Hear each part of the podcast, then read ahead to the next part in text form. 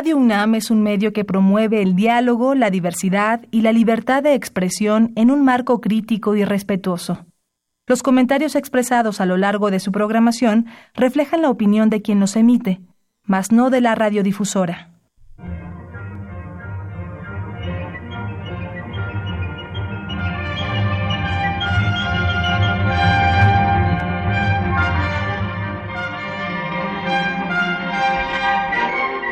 Temas de nuestra historia.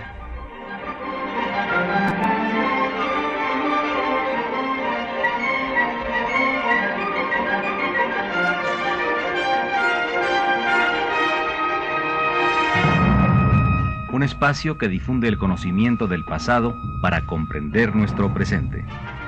Programa a cargo de la maestra Patricia Galeana.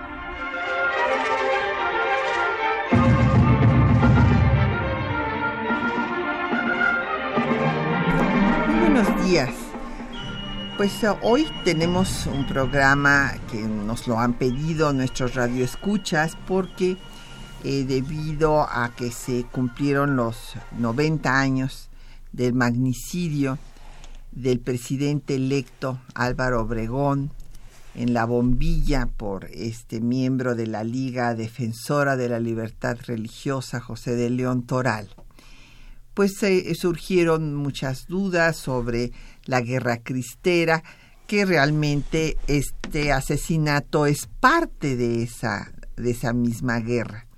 Entonces yo quisiera eh, pues dedicar el programa del día de hoy a hablar de los antecedentes de todo este eh, conflicto iglesia-estado y cómo hace 100 años, porque siempre se tiene la idea de que el malo de la película era Calles y Obregón, y que entonces persiguieron a los católicos que en una forma injusta y sin ninguna razón. Y aquí que hubo una persecución y una lucha encarnizada de los católicos primero en contra de los revolucionarios, inclusive la Liga de Defensa, que después se cambió de nombre, pero primero era la Liga Contrarrevolucionaria, así surgió contra el gobierno, nada menos que de Francisco Madero. Y después pues vamos a ver cómo hay un enfrentamiento abierto contra el Estado mexicano por parte de la jerarquía eclesiástica, contra los constitucionalistas encabezados por Carranza y desde luego contra la Constitución de 1917. Y para hablar de este tema tenemos el gran gusto de que nos acompañe un paisano, yo me siento sinaloense, así es que un paisano sinaloense, un eh, colega mm, que es experto en el tema, el doctor Roberto Blancarte. Bienvenido Roberto, gracias, por estar aquí con nosotros. Gracias por la invitación.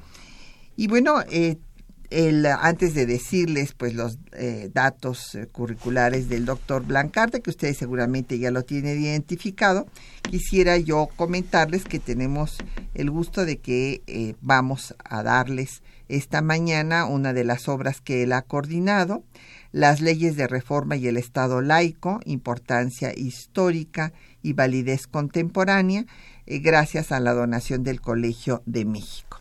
Así es que ah, llámenos, eh, tenemos eh, cinco ejemplares a su disposición. Los teléfonos en cabina son 55 36 89 89. Una alada sin costo 01 800 505 26 88. Un correo de voz 56 23 32 81 en correo electrónico nos puede usted enviar un mensaje en temas de nuestra historia arroba yahoo.com.mx. En Twitter nos puede seguir en arroba temas historia y en Facebook en temas de nuestra historia UNAM. Y el programa queda en línea en el www.radio.unam.mx. Bueno, el doctor Blancarte eh, pues es licenciado en Relaciones Internacionales por el Colegio de México, su maestría en Historia eh, de las Civilizaciones y el doctorado en Ciencias Sociales por la Escuela de Altos Estudios de París.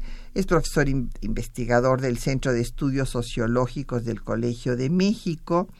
Eh, es miembro de una serie de organizaciones de, investigación dedicadas a la sociología de las religiones, a la laicidad.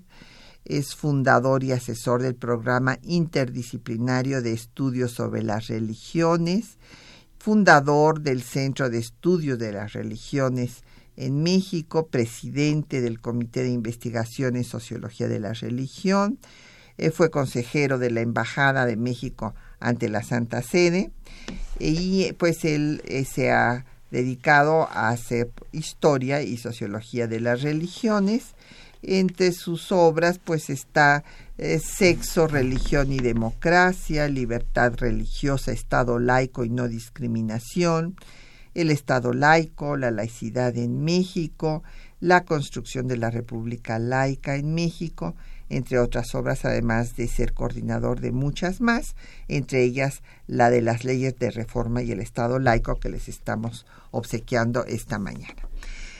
Pues Roberto, si nos ah, vamos hasta los orígenes, nos tendríamos que remontar hasta la antigüedad, cuando eh, surge eh, la religión cristiana se da en el imperio romano primero, pues existe la supremacía del Estado, porque ellos pues por eso hacen el panteón, ¿verdad? Porque no tenían ningún problema en que cada quien tuviera la religión que quisiera. Y el problema con los cristianos surge porque los cristianos no aceptan la religión del imperio romano hasta que después viene Constantino que cristianiza el imperio y eh, pues hay no ya se van a empezar a mezclar los asuntos. Pero hay una tesis que a mí siempre me gusta recordar porque me parece magnífica del Papa Gelasio I que decía que el poder temporal y el poder espiritual no podía estar en unas mismas manos así como una mano no podía sostener dos espadas. Sin embargo, bueno, pues se da esta disputa entre los dos poderes, la querella de las investiduras en el siglo XI al XII, después empieza a darse la supremacía del poder eclesiástico con las bulas de Alejandro VI, ¿verdad? El Papa Borgia, que nada menos que es el que divide el nuevo continente, ¿verdad?, para dirimir los problemas entre españoles y portugueses y, aceptan su jurisdicción ambos eh, pueblos y el Estado español realmente se cohesiona en torno a la religión católica, excluyendo pues desde luego expulsando a los moros, a los musulmanes, estableciendo la Inquisición y la intolerancia religiosa. Y a los judíos también. A los judíos, claro, claro, claro, claro, perdón. Y eso es muy importante. Y después de esto, esa intolerancia se traslada a México y cuando vienen los intentos de cambio, de secularizar y de que se acabe esta mezcla entre la política y la religión, que se había dado como una alianza, una alianza política que legitimó a la conquista española, pues hay una oposición de la Iglesia.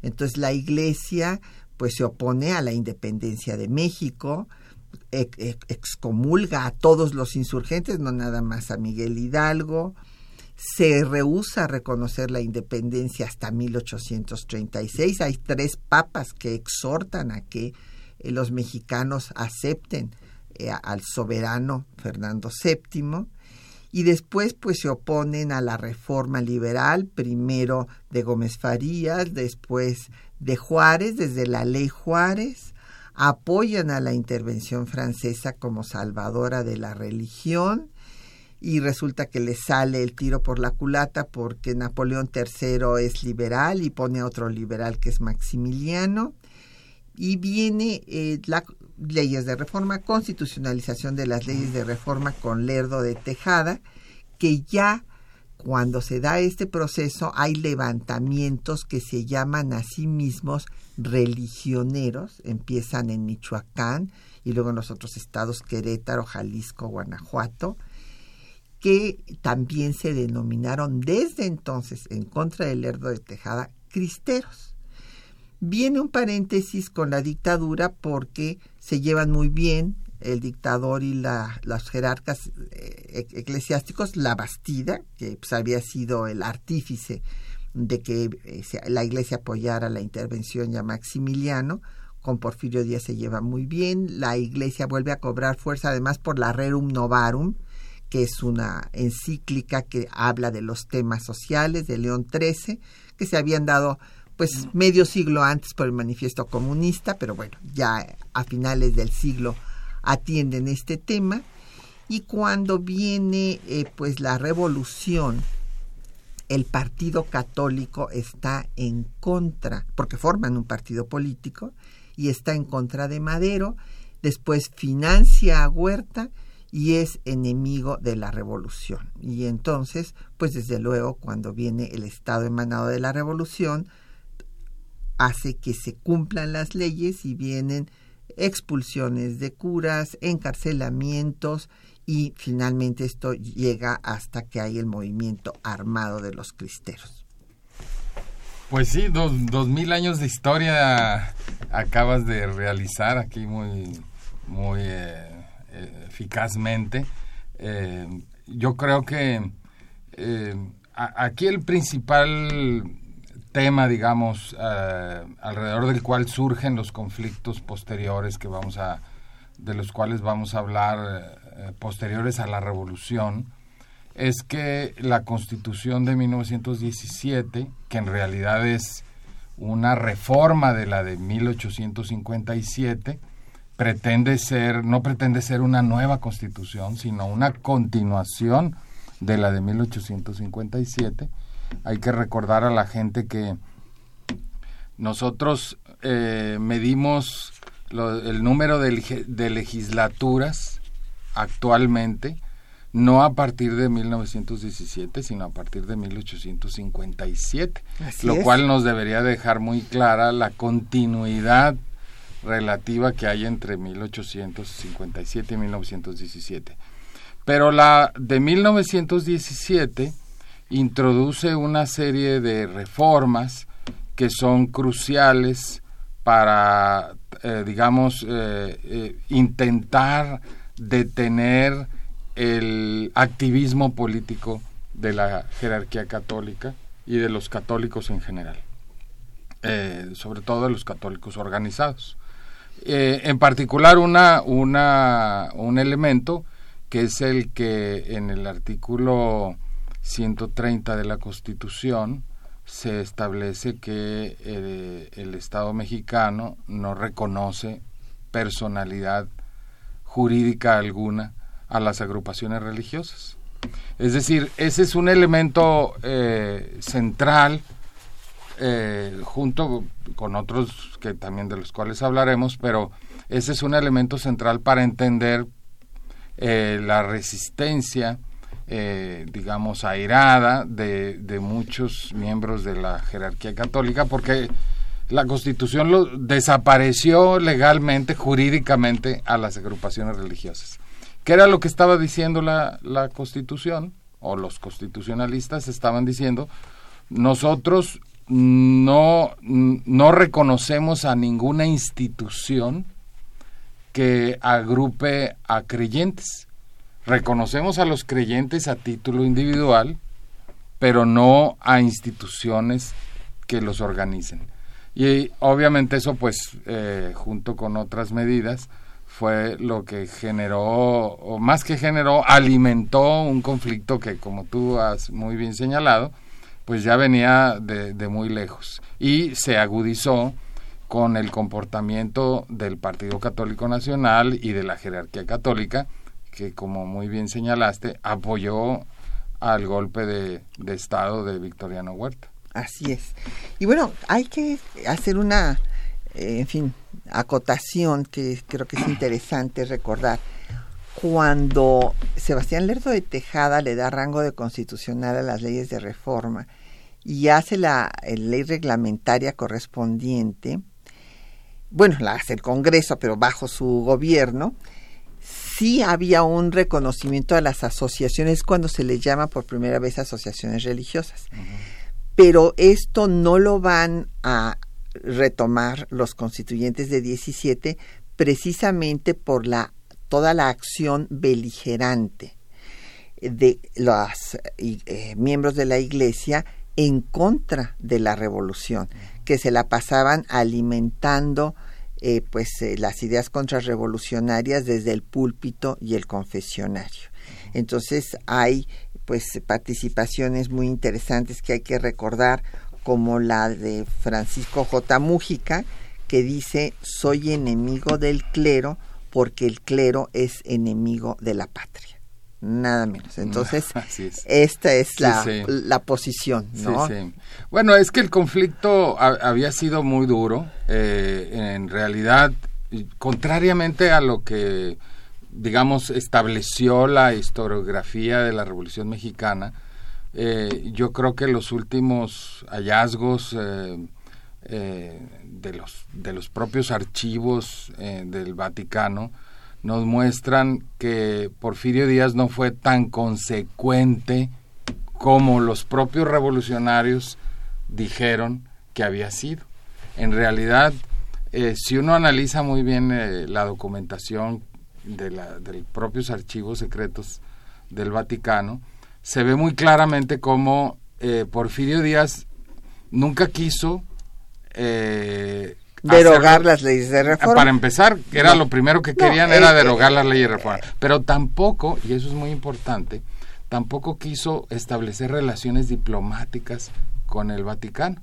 Eh, se resistió durante todo su régimen y eso fue algo que alimentó mucho el odio de los católicos hacia el final del régimen de Porfirio Díaz y que incluso contribuyó a su caída porque obviamente los católicos les habían dado a tole con el dedo durante muchas, muchas décadas, Porfirio Díaz, diciéndoles que sí, que a lo mejor, que próximamente, que no están dadas las condiciones. El caso es que nunca hubo relaciones diplomáticas y nunca hubo eh, las, eh, digamos, derogación de las leyes de reforma, ni en realidad hubo ningún gran cambio. Lo único que sí hubo, como después hubo en otras épocas y antes había habido, fue una especie de, eh, y, les va a sonar la palabra, de conciliación, de reconciliación, eh, tratando de que las medidas más radicales simple y sencillamente no se aplicaran.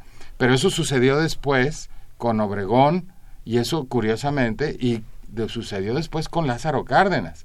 O sea que hay que, yo diría que entender esta, estos conflictos como eh, a largo plazo, entendiendo, digamos, eh, los, las posturas de grupos más radicales dentro del propio mundo católico, que no, no contentos con una política de conciliación, querían mucho más que eso. Claro, querían que se derogara la legislación de reforma y bueno, pero de todas maneras también sin irnos al Vaticano, aquí mismo en el Archivo General de la Nación tenemos cartas que yo he podido ver de Porfirio Díaz apoyando a que abran escuelas católicas. Entonces, y eso es lo que le echa en cara el Partido Liberal Mexicano, como veremos después de escuchar un poco de música. Vamos a escuchar a Carlos Chávez de una composición para que se llama Meditación, me pareció muy apropiada para el tema, que es de 1918.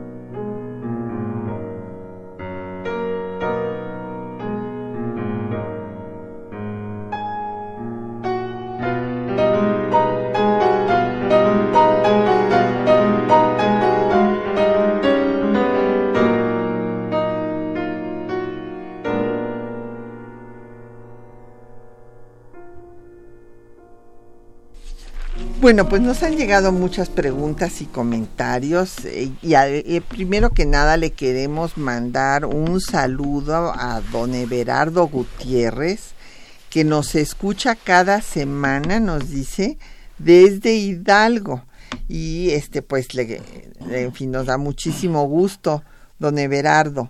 No sé si será de eh, la bella airosa de Pachuca o de qué parte de Hidalgo, pero le mandamos un saludo muy afectuoso. Eh, nos llamó Ramón Rojas Cortés de Coyoacán. Dice que si Álvaro Obregón tuvo que ver algo con la guerra cristera, que si podía explicar las causas de la guerra cristera. Sí, justo a eso vamos. Eh, don Ramón, pues como había yo mencionado en la introducción, es un proceso, es un proceso de lucha política, porque, ojo, cuando el doctor Blancarte dice de los católicos, bueno, está hablando de los católicos políticos, del partido católico político organizado, pero todos eran católicos. Vamos, si hablamos de el siglo XIX, pues Juárez era católico, Melchor Ocampo era católico, o sea, salvo Ignacio Ramírez, que inclusive hay quienes dudan de su ateísmo, todos los demás eran católicos. No hubo nunca aquí una lucha eh, entre protestantes o, en fin, o alguna otra religión. Por eso a mí el título que le puso Luis Cabrera a su folleto sobre la cuestión religiosa en México, creo que no fue atinado. Es muy atinado todo lo que dice en el folleto pero no el título, porque no es una cuestión religiosa, no se está discutiendo si este la Virgen María es o no virgen y si este existe el Espíritu Santo. No es ese el tema, no es una discusión religiosa, es una lucha política por el poder y este la muerte de Obregón fue parte de esta guerra eh, de los que se decían defensores de Cristo Rey o de la religión católica en contra de un movimiento revolucionario eh, con el que, bueno, Madero pues no compartían sus puntos de vista, seguramente eh, su espiritismo y demás les parecía absolutamente contrario a los dogmas católicos y después eh, pues apoyaron y financiaron a la dictadura huertista, al golpe en contra de Madero primero, después a la dictadura huertista y combatieron a los revolucionarios y los hacían ver ante la gente como bandidos. Y ya cuando viene la constitución de 17, pues directamente eh, el arzobispo declara que eh, se oponen, inclusive hay una carta pastoral en contra de la constitución y este el arzobispo Mora y del Río dice que nunca la reconocerán y se declaran en rebeldía. Después de esto viene en el gobierno de Carranza, todavía no ha llegado Obregón a ser presidente, en el gobierno de Carranza, por eso me parece importante que se vea como es un proceso que, viene pues desde el siglo XIX. En la carta pastoral dicen textualmente que se declaran en rebeldía. Después, pues eh, eh, Carranza desde luego va a cerrar templos, con base en la nacionalización que se había dado, de que eran propiedad de la nación, y muchos los convierte en edificios públicos. Ahí en San Agustín está la hemeroteca, etcétera. Y después de esto, pues ya en 25, eh, la liga que en contra de Madero se había llamado Liga de Defensa Social contrarrevolucionaria, textualmente así se llamó, le, le quitan lo de contrarrevolucionario y entonces ya le ponen un título más atractivo que es la Liga Defensora de la Libertad Religiosa. Y entonces esta liga, pues eh, en 25, ya entonces eh, ha pasado el gobierno de Carranza, muere Carranza en 20, eh, viene el gobierno de Obregón, en donde también siguen los enfrentamientos, y lo que se va a dar, porque en realidad el movimiento cristero, repito, y religionero, por eso hice la alusión, empieza en contra eh, las leyes de reforma. Vamos, me puedo remontar hasta las rebeliones de religión y fueros, porque así se llamaban, religión y fueros, en contra de Gómez Farías. Y después en contra de Juárez, y eh, después en contra de Lerdo, y se llamaron ya religioneros y cristeros.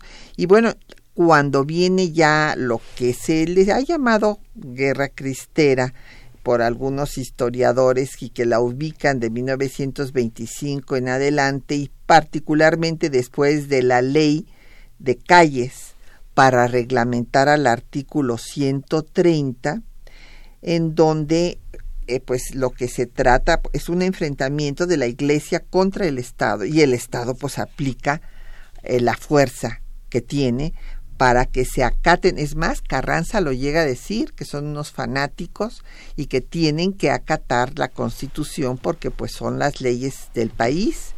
Y Obregón dice otro tanto, y con calles las cosas llegan al rojo vivo, porque pues se tienen que establecer inclusive la ley de delitos del culto. O sea, es una guerra ya, ¿verdad? Este, la iglesia contra el Estado, no les pagaban impuestos, hicieron un boicot, etcétera, entonces el Estado aplica pues eh, lo que tiene el monopolio de la fuerza, ¿no? Y entonces eh, vienen pues una serie de hechos eh, de armas, se levantan en armas los cristeros en Michoacán, Jalisco, Colima, Guanajuato, Zacatecas, Durango, Guerrero y Oaxaca. Sí, mira, yo creo que mm, para, para entender bien esto, insisto, hay que entender el, antecedente inmediato, que es eh, estas eh, reformas a la Constitución que introducen, eh, como ya mencioné, el, no reconocimiento jurídico de las agrupaciones religiosas. Cuando alguien no tiene reconocimiento jurídico quiere decir que no existe legalmente. Y, por lo, y si uno no existe legalmente, uno no puede ir a pelear a ningún tribunal. Uno no puede pelear porque pues no existe eh, por sus derechos. Entonces, em, el artículo, los artículos de la Constitución, el artículo 24, por ejemplo, eh, eliminó toda posibilidad de que las iglesias o agrupaciones religiosas tuvieran algún tipo de propiedad.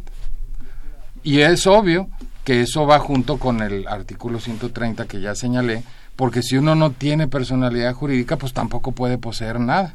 Uno legalmente no tiene capacidad de tener alguna propiedad. Y luego el artículo 130, tal y como se hizo, eh, limitó eh, de manera radical cualquier capacidad de los ministros de culto de expresarse políticamente, porque eso era lo que se buscaba, limitar que se expresaran políticamente, y entonces estaba prohibido precisamente que dijeran cualquier cosa en contra de la Constitución que se eh, expresaran eh, de cualquier manera en el púlpito, en, materia política, eh, y, les puso una serie de restricciones a, digamos, a la actividad de, los, de, las, de las iglesias y de los ministros de culto en particular. Entonces, obviamente, pues eso a la iglesia no le gustó, esto era, esto era una reacción, como ya dijimos, a que el Partido Católico y miembros connotados de la jerarquía habían los arzobispos y obispos nada en menos. en particular el arzobispo de México había eh, participado en el complot para derrocar a Madero, le había dado dinero a Victoriano Huerta para precisamente apoyarlo en ese golpe. Y obviamente por ese hecho los los constitucionalistas, los revolucionarios victoriosos que eran precisamente los constitucionalistas, pues lógicamente entendieron que la iglesia era parte de las fuerzas contrarrevolucionarias, punto. Pues era lógico. en las discusiones de, creo que ya aquí hemos platicado, porque son hasta simpáticas las discusiones de, de, la, del Congreso Constituyente, hubo incluso gente que, se, que quiso ir más allá de lo que se estableció. O sea, había medidas que se proponían por mucho más radicales, como por ejemplo, hubo diputados que propusieron eliminar el secreto de la confesión. Eh, obviamente, pues eh, bueno, y... Y, suspender la confesión, que no hubiera confesión y que los curas se casaran para que... Exacto, obligar, obligar a los... a los exacto, obligar a los, a los ministros de culto a casarse. Entonces, obviamente, eso en, era una intromisión en la vida interna de las iglesias. No se aprobó. Y no se aprobó. Pero digamos que y, había algunas cosas incluso muy cosas diría uno, porque para defender, para, criticar esa postura, alguien llegó, otro diputado llegó y dijo, no, no, no, no necesitamos eh, prohibir eh, la confesión, lo que hay que es mandar bien en su casa, decían, ¿no? O sea, muy, digamos que la perspectiva de género en esa época no era muy fuerte. y entonces muy machistas, la verdad, algunos de los constituyentes llegaron y decían, aquí yo mando en mi casa y eso es lo que hay que hacer, ¿no? O sea, como quien dice, controlar a la mujer, que era, se sospechaba, como el agente interno de la iglesia. Por eso no se le dio la ciudadanía a las mujeres en la Constitución. Exacto. Entonces hay que entender muy bien ese contexto de conflicto eh, para entender que fue, digamos, la, lo que fue eh, siendo un, un caldo de cultivo que fue entrando en ebullición de allí, de 1917 hasta 1926, donde estuvo plagado de conflictos, de provocaciones, de, muertos incluso, porque había, digamos, eh, eh, grupos organizados que se resistían a esto y había los grupos, sobre todo progubernamentales, apoyados en los, en los grupos sindicalistas, que combatían lo que en esa época se consideraba prejuicios y fanatismo religioso, ¿no? Este, no, bueno, que sí era fanatismo religioso. No, bueno, o sea, bueno quiero decir, no, que pero le, el que le cortaran las orejas a los maestros eh, pero no, normalistas que iban a dar clases en las escuelas rurales era fanatismo. En ese caso sí, pero quiero decir, cualquier, en aquella época, much, cualquier eh, forma de creencia religiosa se consideraba fanática prácticamente, porque se asumía que la religión era un lastre para el país en términos generales. Este, y entonces, de hecho, nuestro artículo de tercero de la educación se establece precisamente para combatir los prejuicios y, los, y el fanatismo. Ya le quitamos religioso, aunque antes habla de la religión, pero se está pensando en eso, porque oh, en, eh, pongámonos en, la cabeza de la gente de 1917 que, que piensa genuinamente que cualquier forma de creencia religiosa es retrógrada. Mezclan un poco con todo lo que ha pasado y por lo tanto asumen a veces posturas muy radicales. Eh, todo eso condujo, yo creo que sí hubo, por lo menos algunos historiadores consideran, eh, hubo distintas etapas en el propio gobierno de Carranza. El propio Carranza era considerado moderado respecto a otros grupos más radicales que no quisieron precisamente moderar ninguno de estos artículos de la Constitución y acusaban a los grupos de Carranza o más cercanos a Carranza de querer hacerlo. Eh, y después, de hecho, hay, hay eh, momentos, como en 1919, que Carranza permite las peregrinaciones con motivo de la Virgen de Guadalupe y los católicos en cierto momento lo ven como una especie de intento de conciliación. Pero Carranza muere y es cuando entra Obregón. Obregón también es considerado alguien que busca una cierta reconciliación también. Pero bueno, sí, aquí nada más yo quisiera decir que este todos fueron bastante permisivos.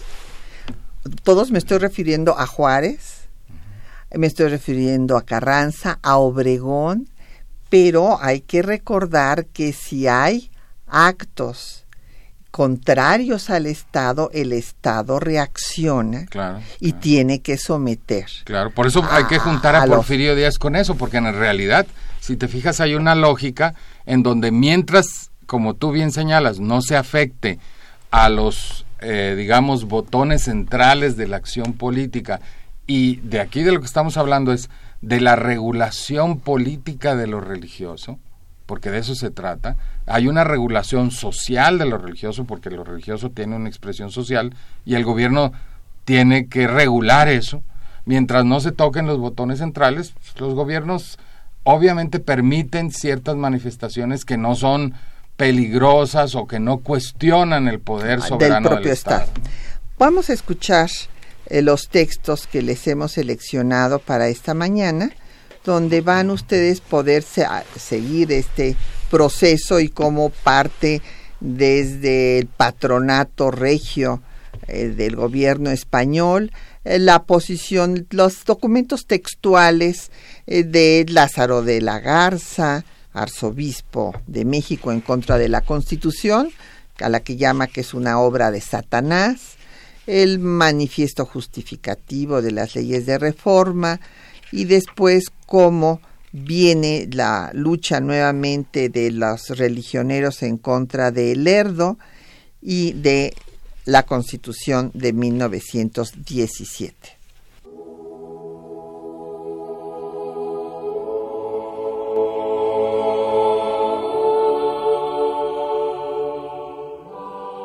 La corona española selló su alianza con la Santa Sede a través de un concordato que estableció el patronato real y así se legitimó la conquista de la América hispana.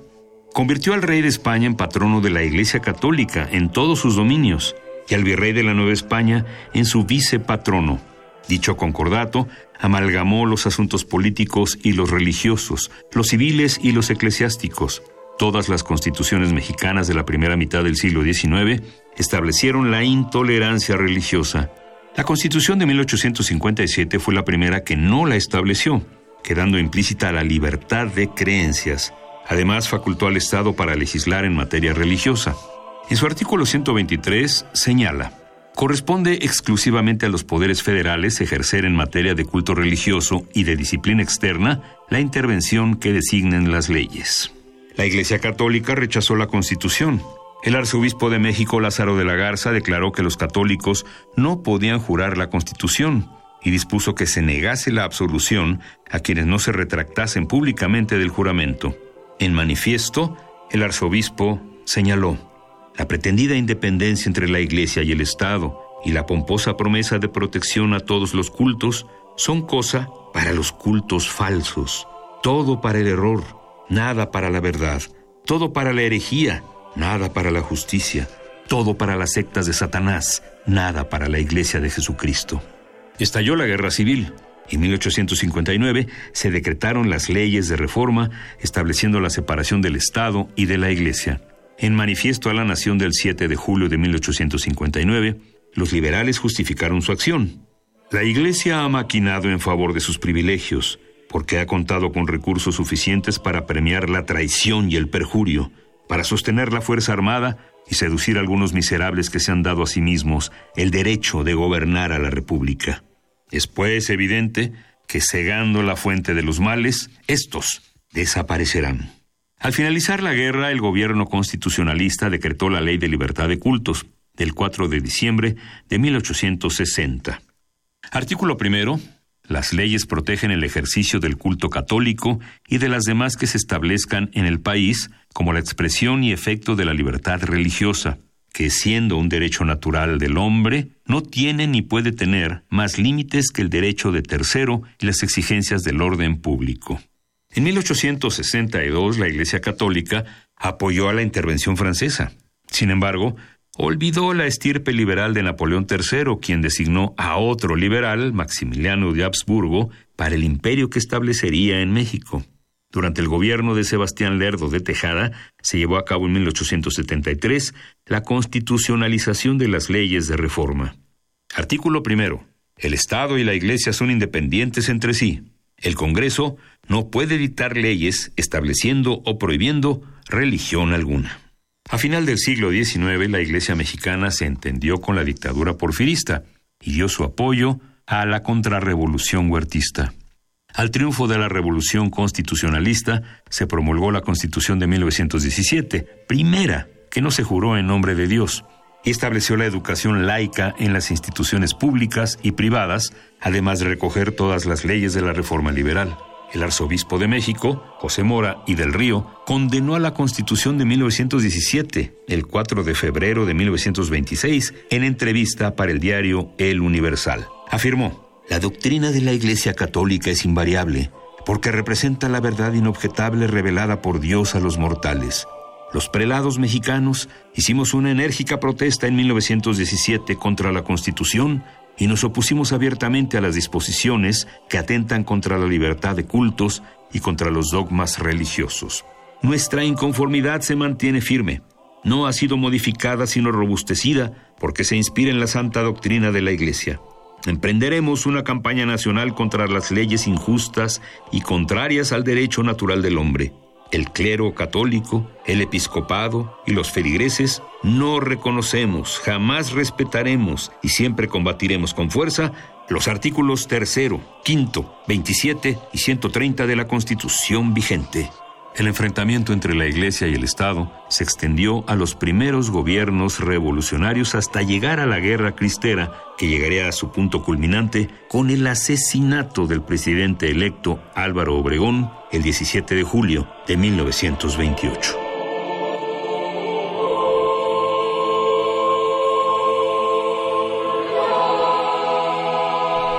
Bueno, pues hay tantas preguntas que yo voy a dar una respuesta rapidísima a, este, a, las, a las preguntas y después ya el doctor Roberto Blancarte que dé la, su, su, punto de vista sobre todas en, en global. En, en, paquete. Sí, muy bien.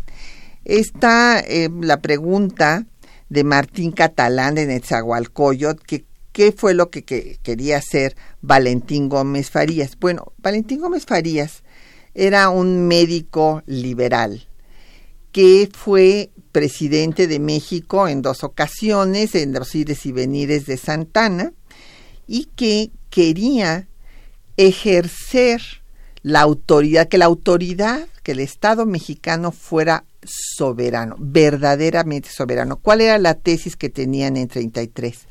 Decían que no había realmente un Estado soberano si había una instancia por arriba de ese Estado. Y esa instancia por arriba del Estado pues era nada menos que la Santa Sede. ¿Por qué? Porque no aceptaba la Iglesia que el Estado, vamos, no aceptaba el principio de soberanía. Ahí nos tenemos que enfocar porque eso es muy importante. Pío IX todavía en 1864 da eh, la encíclica Rerum, no que Rerum, no Varum, Errorum, y su sílabus, en la cual condena el principio de soberanía de los estados. Que este es el centro del problema, es la disputa por el poder. ¿Quién es la autoridad? ¿Quién es el poder máximo? Entonces, claro, en todo y el condenan el principio de separación y condenan la libertad de cultos, todo etcétera. esto.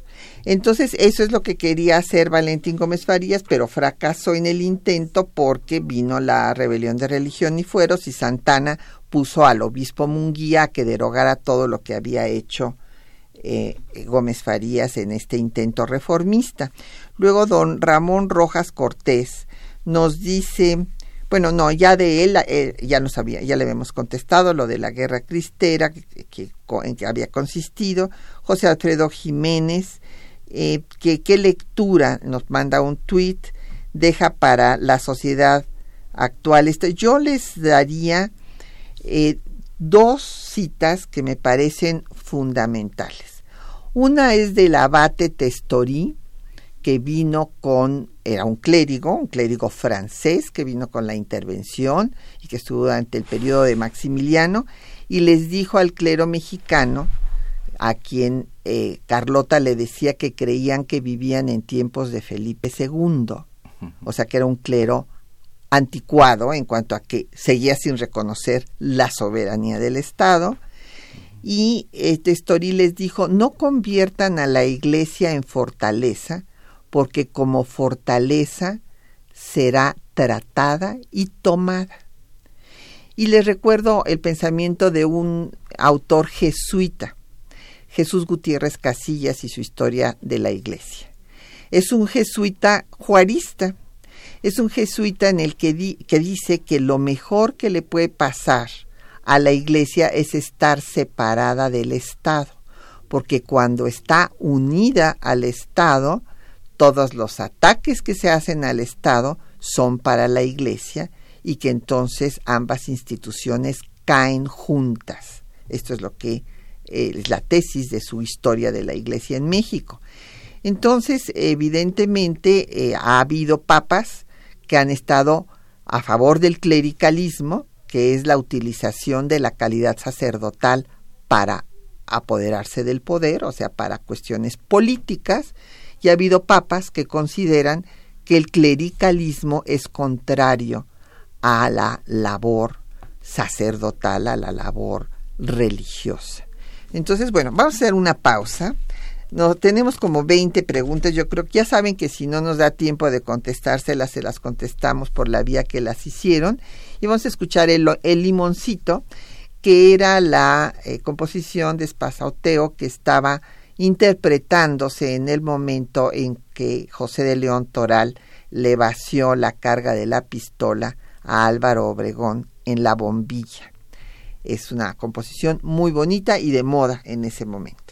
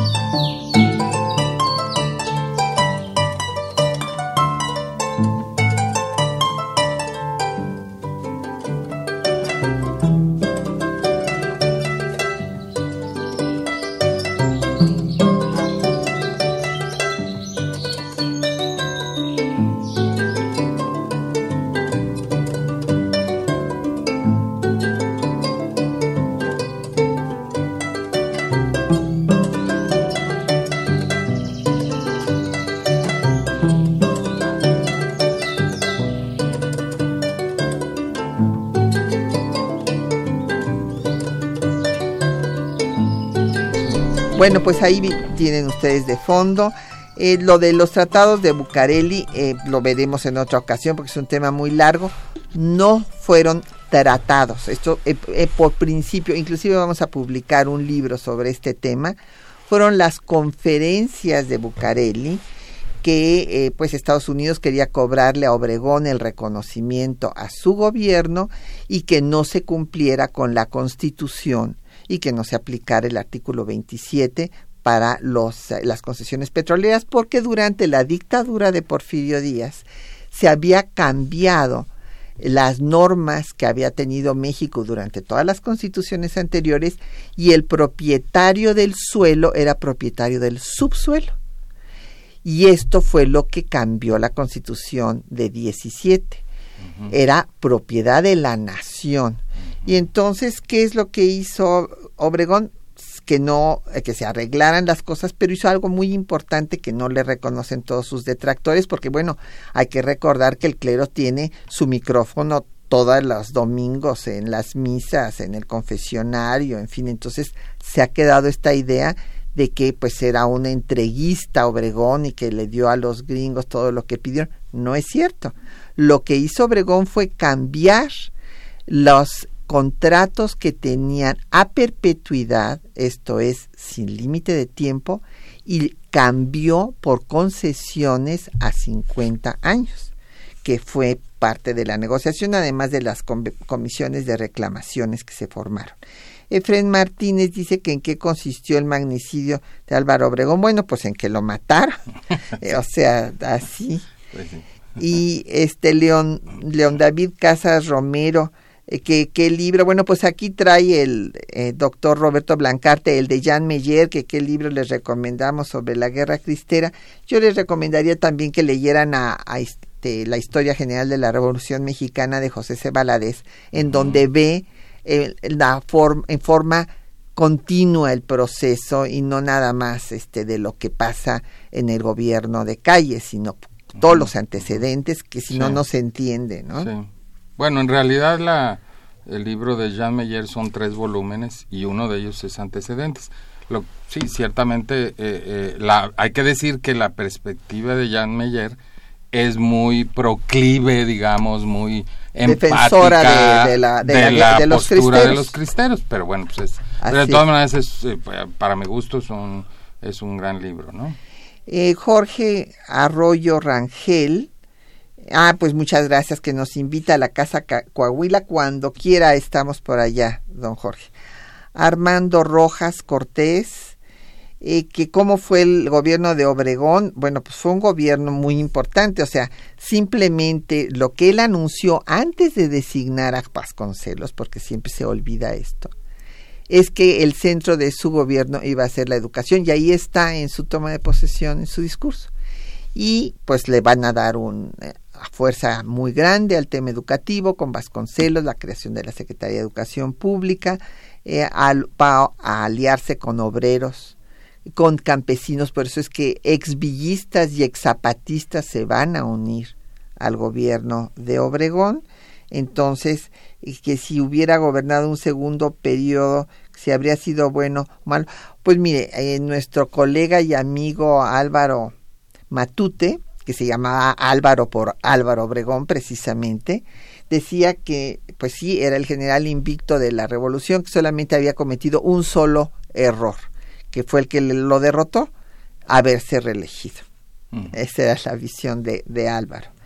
Eh, que si se puede, pues lo de, ah, esto lo puede eh, explicar el doctor Blancarte, eh, la intervención de Agustín Miguel y Humberto Pro, que si participaron realmente en el atentado y este, bueno, pues, es, es, una historia muy compleja que yo creo que amerita todo un programa, pero ciertamente eh, eh, estuvieron involucrados en, en, lo que significó no eh, el atentado, porque previo a su asesinato hubo este atentado al, al general Obregón, en el que le avientan una bomba a su carro. y Chapultepec. exacto. Y bueno, las indagaciones llevan a que en efecto había una serie de personas involucradas con mayor y menor, eh, digamos, eh, responsabilidad, pero sí estaba ahí también el, el, padre Pro. Entonces, pues sí.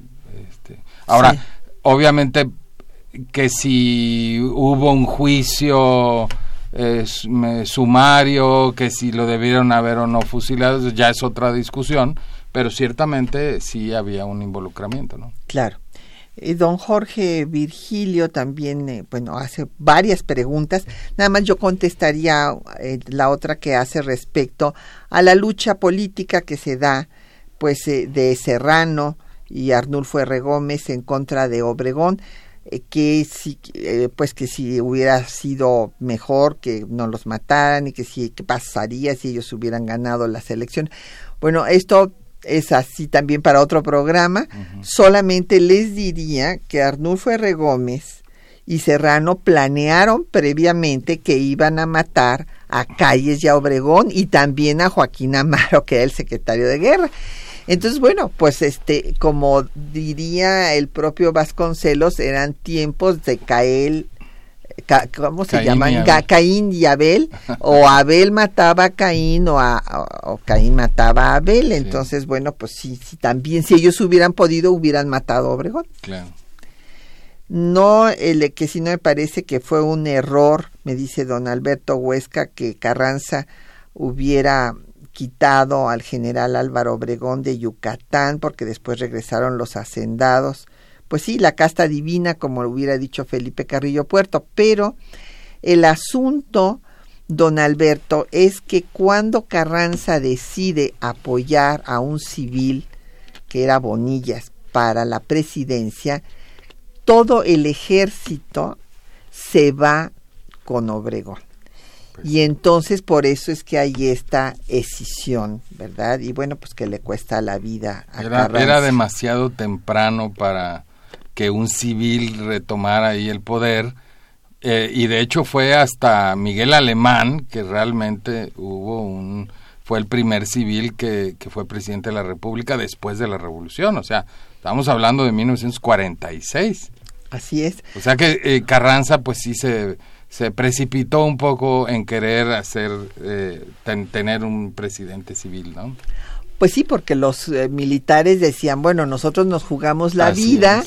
Y, y, este nos están haciendo ellos habían hecho la revolución además eran militares surgidos de la vida civil, porque Álvaro Obregón no era un militar de carrera. No, claro, eran ciudadanos en armas. Así es, así es. Eh, Agustín Alcaraz de la Benito Juárez eh, dice que las intervenciones políticas de la Iglesia en México han sido perjudiciales para el país y hay que mantener separadas las esferas. Yo creo que sí deben de estar separadas, don Agustín. Jesús eso, Eso, eso eh, lleva al asunto del que tuviste ahí por ahí otra pregunta que tenía que ver con con que si eres bueno o no que participen los obispos en los esfuerzos de pacificación. Ah, sí, todavía no llego, aquí está, déjame encontrarla. Sí, aquí este dice justamente don Jesús Ríos del, de la Miguel Hidalgo que si se considera bueno eh, que participen en este proceso. Y yo creo que ahí la respuesta es la que acaba de dar la otra persona con su pregunta e intervención, que lo ideal es que cada quien se mantenga en su ámbito. Obviamente no, no se pretende que las iglesias y los ministros de culto no contribuyan a la conciliación y a la justicia social, pero la idea es que lo haga en su propio ámbito que es el ámbito de la religión y el ámbito que a ellos les corresponde, y no involucrarse en asuntos de política y de gestión civil, porque si no, entonces empezamos a confundir las cosas, ¿no? Y empezamos a, a, tomar a obispos eh, que tienen el, que empiezan a tener lugar de los gobernadores y, y esas confusiones son siempre muy malas. Así es. Y bueno, don Benjamín Flores Herrera eh, le pareció excelente el programa y este que lo escucha con frecuencia. Muchísimas gracias, don Benjamín. Y María del Socorro Salazar León de Álvaro Obregón también felicita al programa. Y ya se nos acabó el tiempo, Roberto pero fue un gusto que nos acompañaras. Muchísimas gracias. El placer fue mío. Y que además que van a, leer la obra coordinada por ti, nuestros radioescuchas que se este, ganaron este libro esta mañana. Agradecemos a nuestros compañeros que hacen posible el programa. Juan Estac y María Sandoval en la lectura de los textos, en el control de audio Socorro Montes, en la producción Quetzalín Becerril, Erlinda Franco con el apoyo de don Felipe Guerra en los teléfonos y Patricia Galeana se despide hasta dentro de ocho días.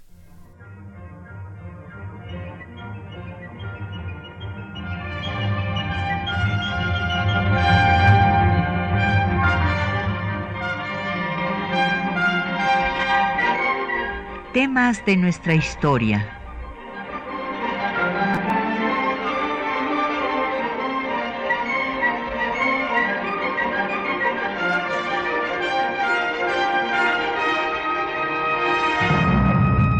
espacio que difunde el conocimiento del pasado para comprender nuestro presente. Programa a cargo de la maestra Pataleana.